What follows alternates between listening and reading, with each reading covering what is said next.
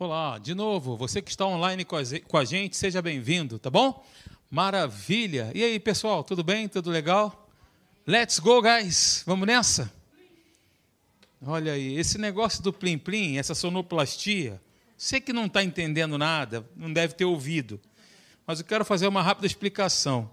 Sempre quando eu uso aqui uma palavra em inglês, ou qualquer outra pessoa fala aqui alguma coisa em inglês, aí um irmão um engraçadinho Aí faz o som do plim, plim, mas plim, plim, que é bom mesmo, nada, né? O plim, plim é só, só na sonoplastia. É isso aí, gente. Ó, vamos aqui então. Sabe, é, Deus ele tem me despertado, despertado meu espírito, para nós falarmos sobre as parábolas de Jesus. E no domingo passado eu falei sobre a parábola do credor incompassivo, né? Com o título perdoados e perdoadores. Nós fomos perdoados e somos perdoadores.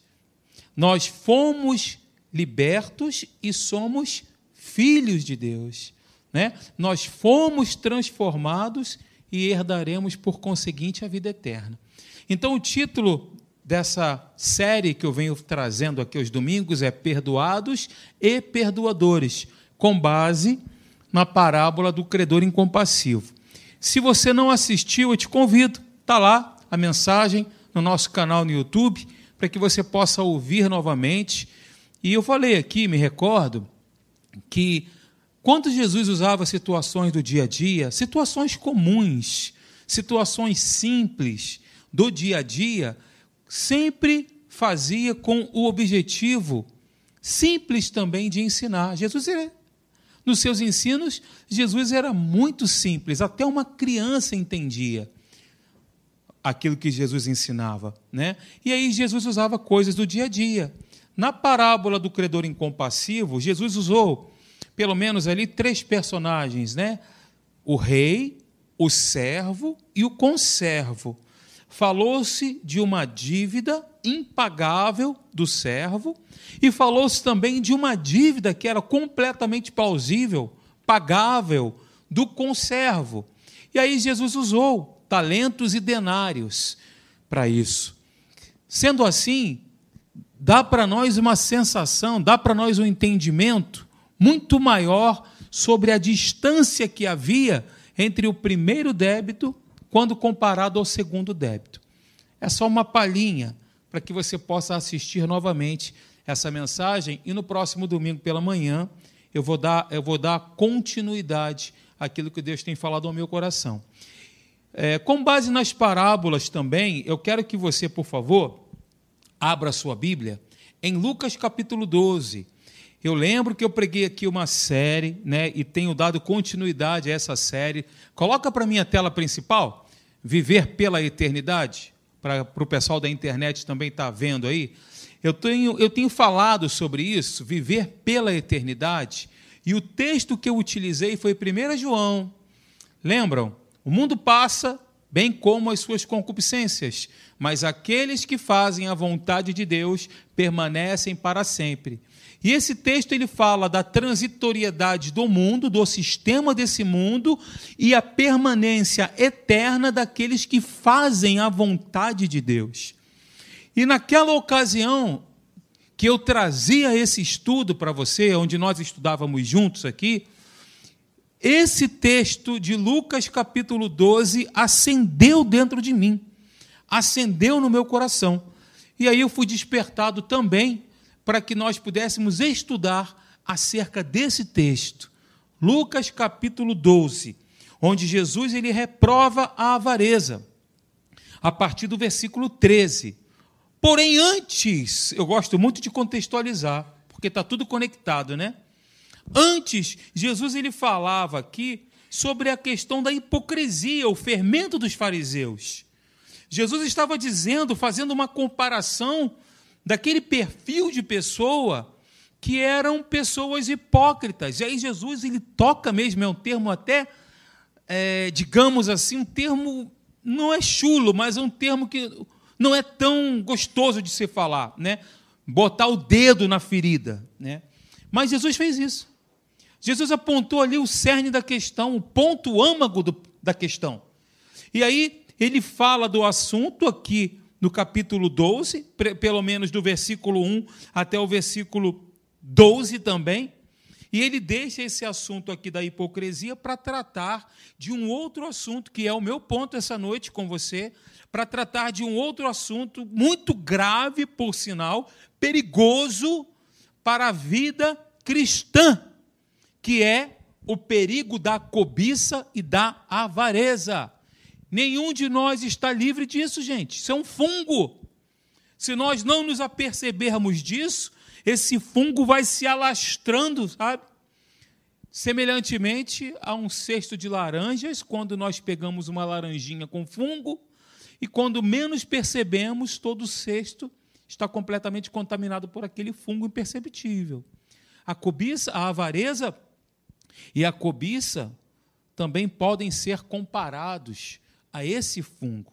E aí, as aparências da hipocrisia aqui são substituídas pelo aqui pelo apego às coisas materiais. Gente, apego às coisas materiais tanto pode ser para o rico quanto para o pobre.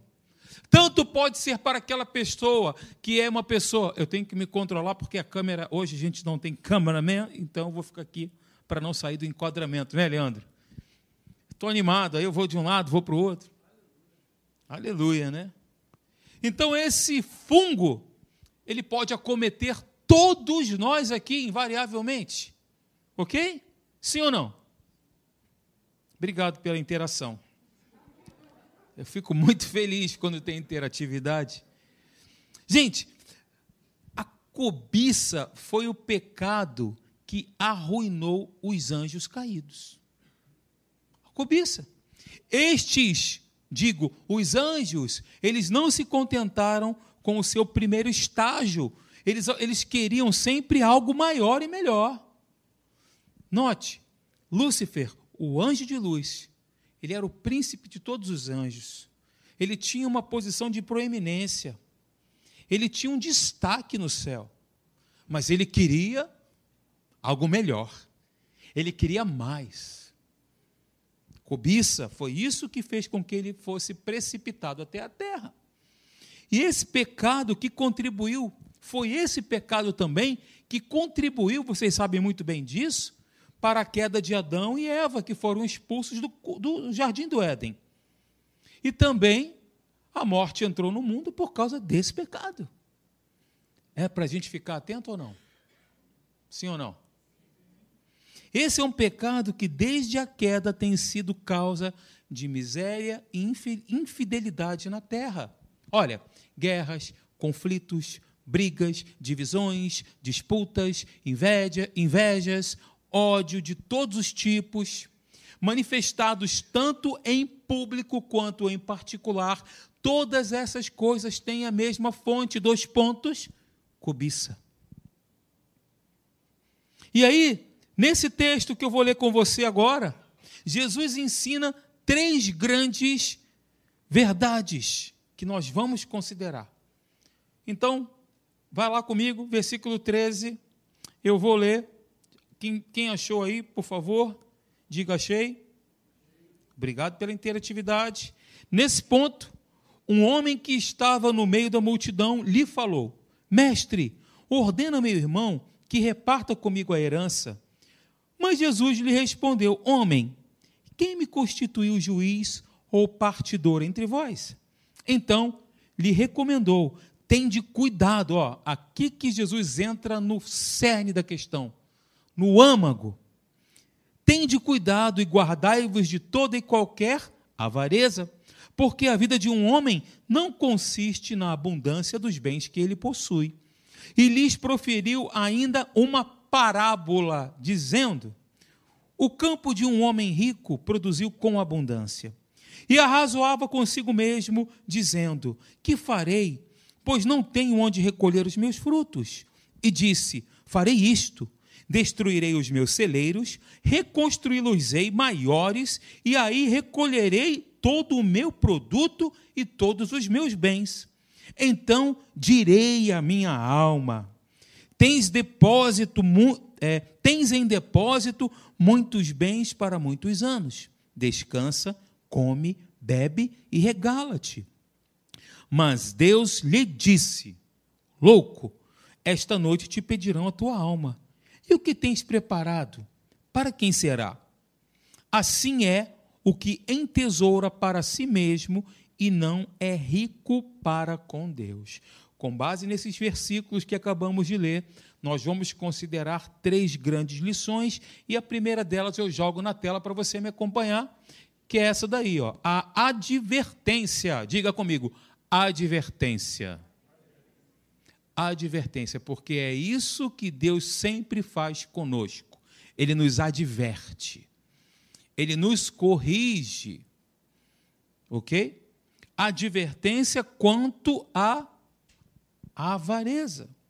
Você sabe, então, como nós acabamos de ler aqui, do meio daquela multidão, um homem rompeu uma voz, e a voz de um, daquele homem estava rogando a Jesus para resolver um problema familiar, uma partilha de herança. Um homem, Jesus, me ajuda aí. Tem aqui essa situação para resolver, pode me ajudar? Só que Jesus ele se recusa a ser juiz de causas terrenas. Jesus se absteve daquilo ali.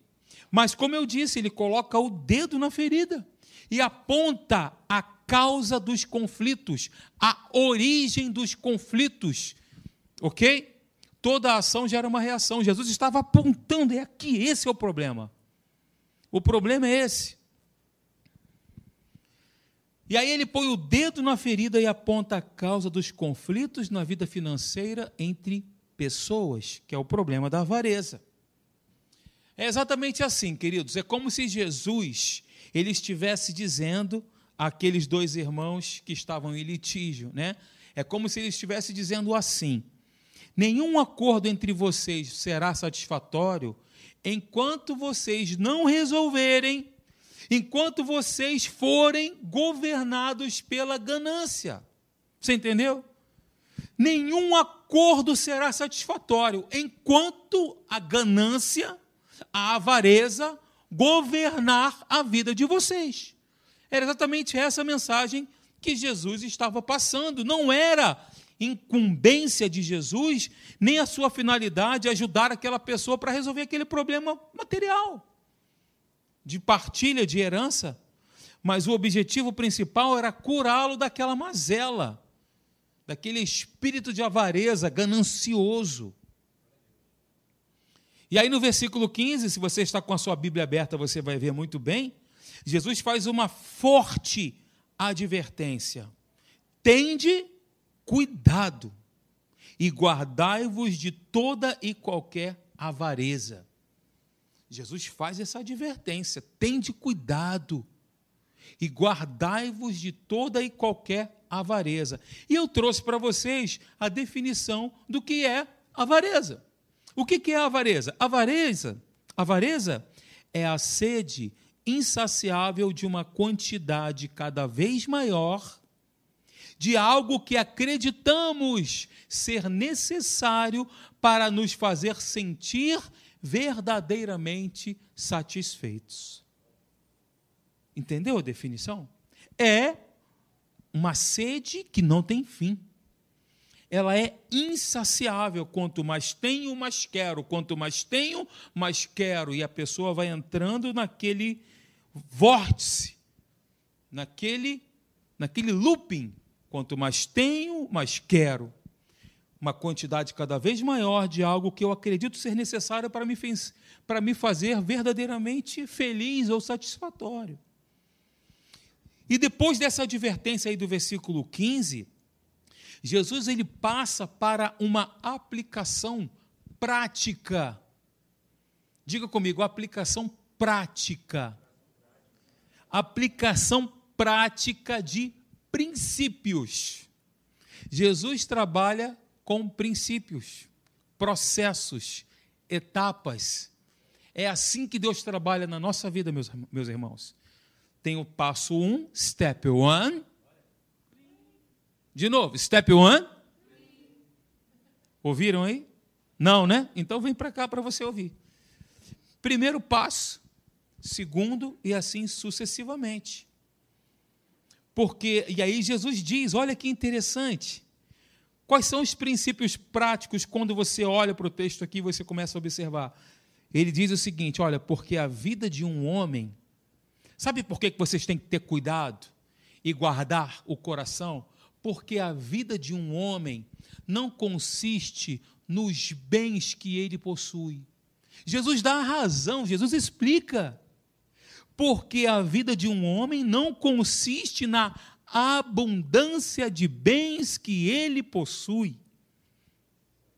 A primeira grande lição, então, é uma advertência com relação à avareza. E a segunda grande lição é a insensatez da avareza. Poxa, pastor, eu vim aqui hoje, estava precisando de uma palavra de ânimo. Jesus vai te animar. Quando ele nos corrige, ele nos anima, né? a insensatez da avareza é a segunda grande lição.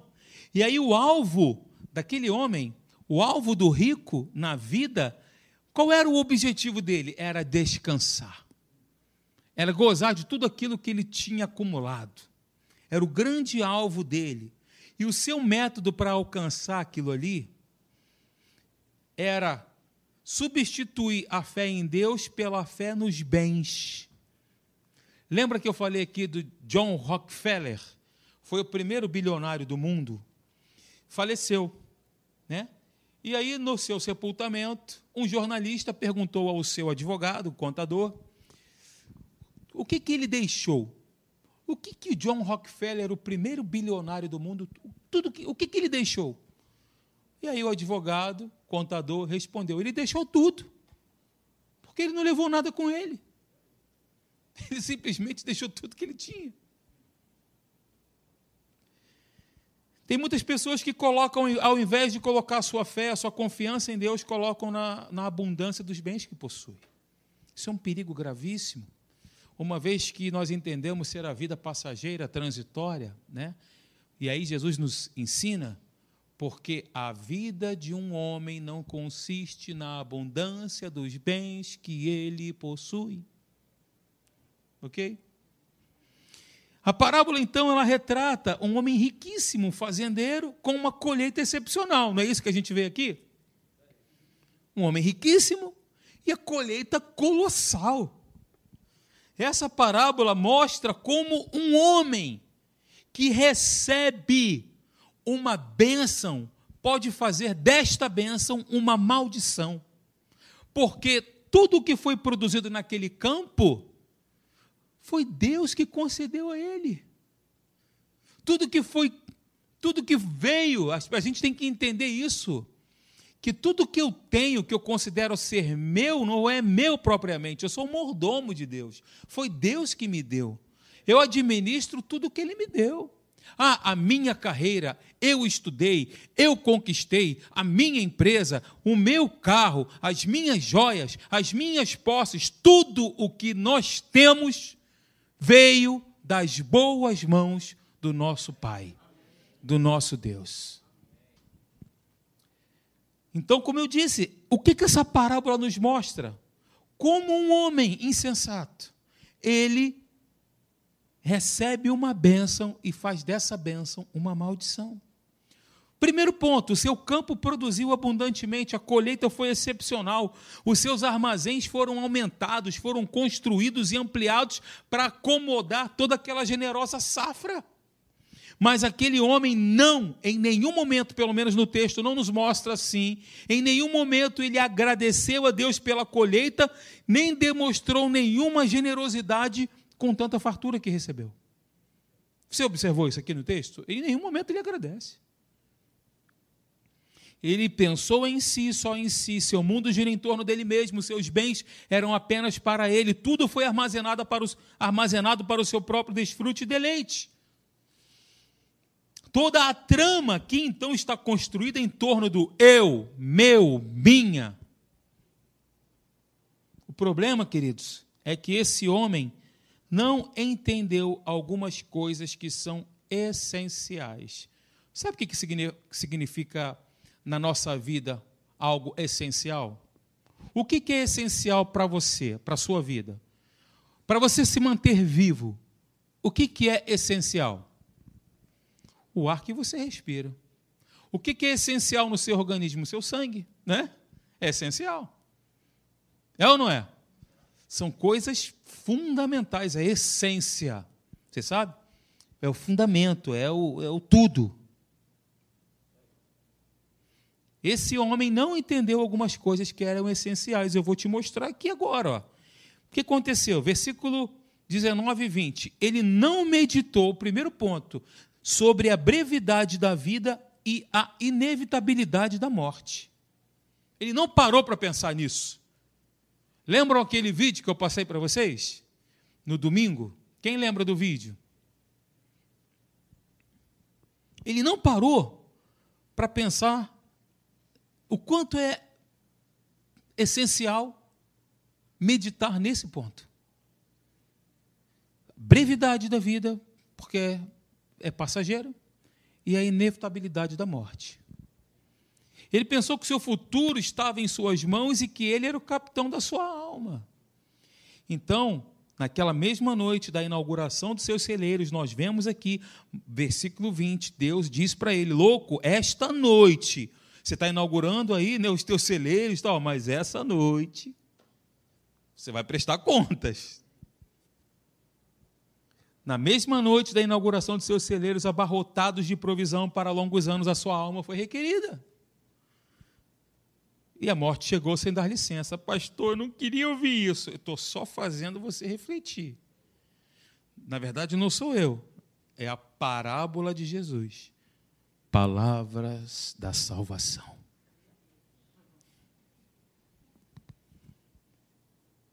É muito bom nós termos um Deus que, se, que nos ama.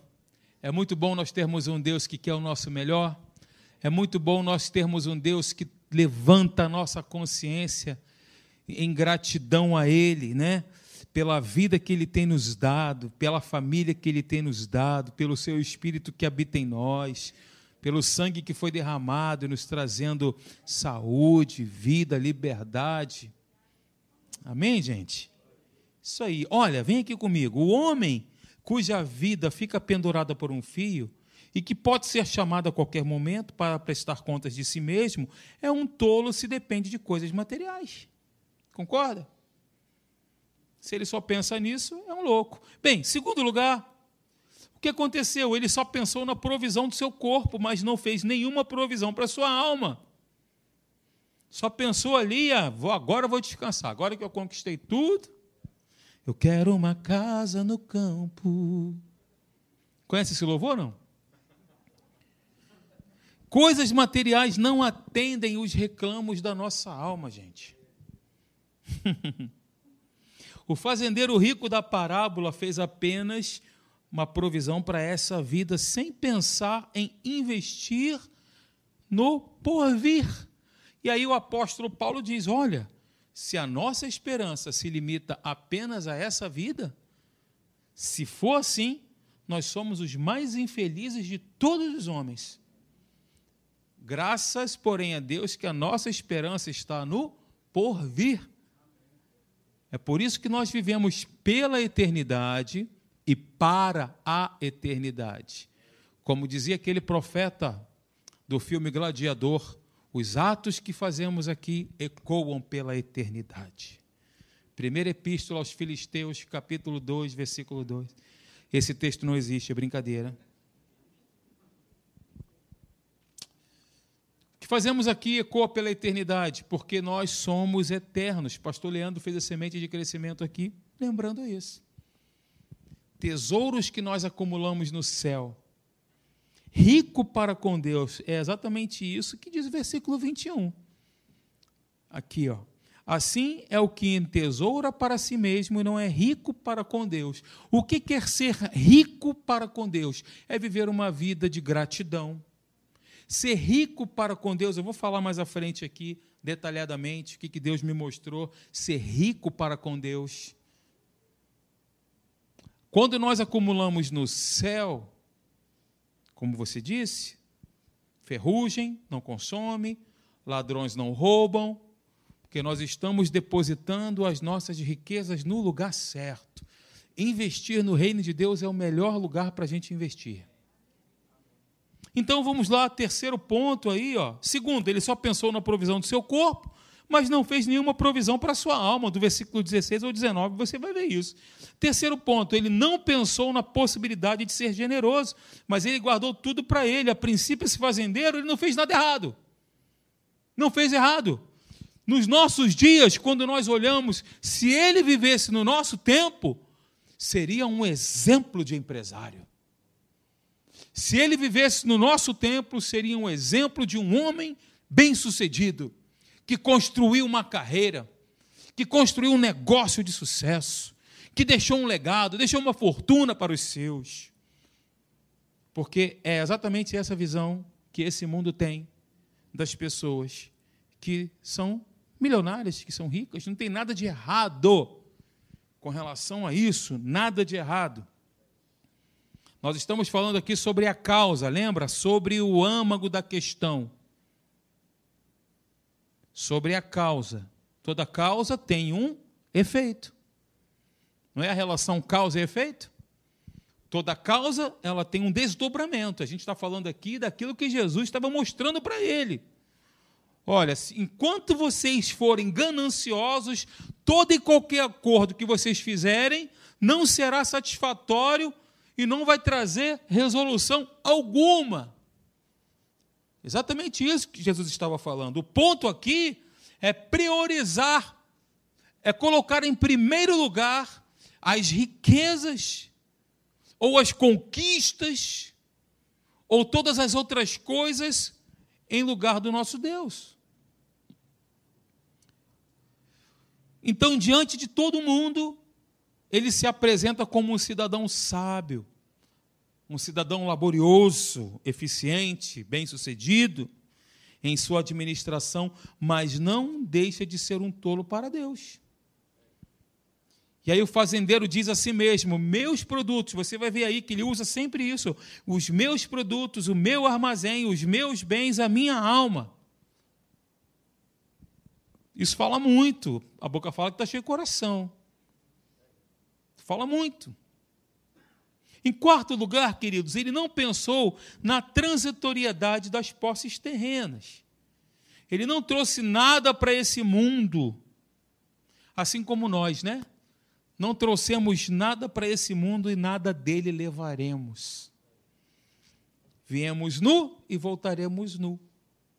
Eu falo isso, né, Cláudio? não tínhamos nada e nada teremos quando nós partirmos. Então, como eu falei aqui antes, ó, não somos donos de nada, nós somos apenas mordomos. E que tudo aquilo que Deus tem nos dado que seja para a glória dele, com o propósito de abençoar pessoas, de abençoar a sua família, de ser uma bênção para alguém. Ó, oh, você é uma bênção, em nome de Jesus, eu digo isso para você. Você é uma bênção. Em quinto lugar, queridos, ele não pensou sobre. Opa! Ele não pensou sobre a loucura que é viver apenas para esta vida e não se preparar para encontrar, encontrar com Deus.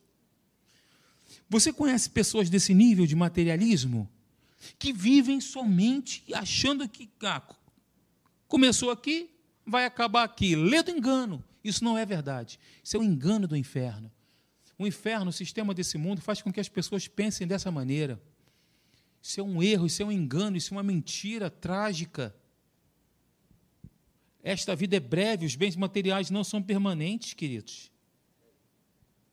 Colocar a confiança nas coisas materiais é tolice. Não estar pronto para encontrar-se com Deus é a maior de todas as loucuras. E o terceiro ponto aí, estou terminando. A tragédia irremediável da avareza. O homem que se considerava tão prudente e protegido em armazenar toda a sua colheita para o seu deleite por anos, é confrontado com uma voz que ecoa lá do céu. Aqui no versículo 20 você vê. Ó, quem é que disse? Mas Deus lhe disse. Ele é confrontado. Louco, esta noite te pedirão a tua alma e o que tens preparado para quem será. Jesus mostra então essa a tragédia daquelas pessoas que acumulam, né, a avareza, que acumulam a avareza, que têm esse sentimento ganancioso, de avareza, de apego às coisas materiais, terrenas, passageiras, transitórias. O nosso apego, queridos, como a Fernanda disse, a nossa alma nela por Deus. Né? O nosso apego tem que ser com as coisas do reino de Deus. Graças a, graças a Deus você está aqui, graças a Deus você tem esse entendimento. Congregar é algo importante, estar na igreja é algo importante, ouvir uma palavra, ter comunhão com os irmãos, investir no reino, tem bazar, tem movidas, tem. É, enfim, a igreja tem essas atividades, né? Para que a gente possa se envolver e acumular riquezas no céu. Amém, minha gente? Eu vou ficar por aqui, já avançamos aqui um pouquinho no horário. No próximo encontro vou dar prosseguimento aqui. E aí nós vamos falar, né? Eu vou falar aí sobre isso, ó, recordando também que o homem que põe a sua confiança nas coisas materiais pensando que nelas terá segurança também é louco, é doido. Doido varrido. Amém, gente? Vamos ficar de pé então.